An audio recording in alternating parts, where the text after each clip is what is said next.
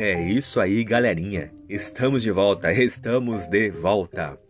Aqui é o Anderson Tarifa e vocês estão acompanhando mais uma meditação nesse canal podcast Macetes da Vida.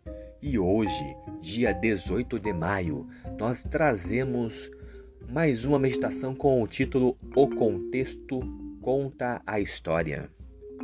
Então, aproveite que você está aí indo para o seu trabalho, Preste atenção no trânsito, mas não deixe de ouvir essa mensagem. Escutem. Quanto mais estudamos Romanos 6 em espírito de oração, mais claro se torna que este capítulo aborda a experiência de vida do cristão, em vez da antiga e da nova aliança históricas. Mesmo a morte e a ressurreição de Jesus não são enfatizados como eventos históricos em si mesmos, nos versos 1 a 10, mas são apresentados como padrões de vida e comportamento do cristão. Romanos 6 sequer enfatiza a morte e a ressurreição históricas de Jesus como a base para o perdão dos pecados, mas como a base da morte pessoal para o pecado e a ressurreição para uma nova vida. A identificação do cristão com a morte e a ressurreição de Jesus no batismo torna-se o ponto de transição experiencial de deixar de viver como escravos do pecado para passar a viver como escravos da justiça. Isso nós podemos encontrar no versículo 17 e 18. E a ênfase de todo o capítulo é a experiência do cristão e não eventos históricos como o Sinai ou a cruz. O contexto dos versos 11 a 14 facilmente nos mostra que o texto está falando em termos experienciais, não históricos.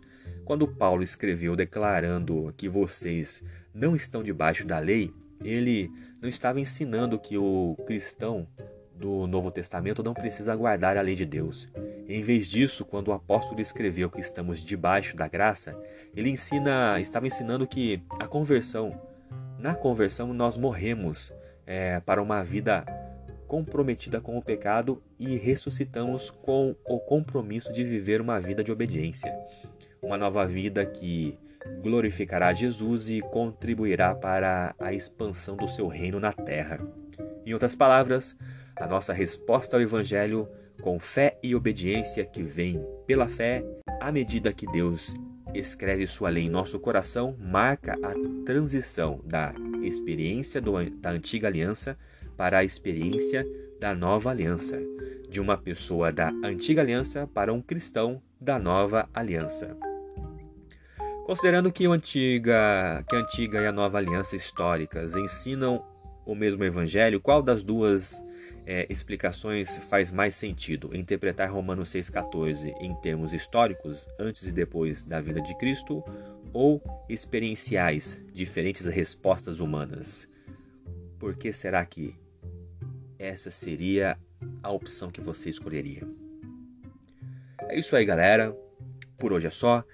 Muito obrigado pela atenção de vocês. Não esqueçam de continuar acompanhando os nossos próximos episódios, que vai ter muita coisa nova e diferente.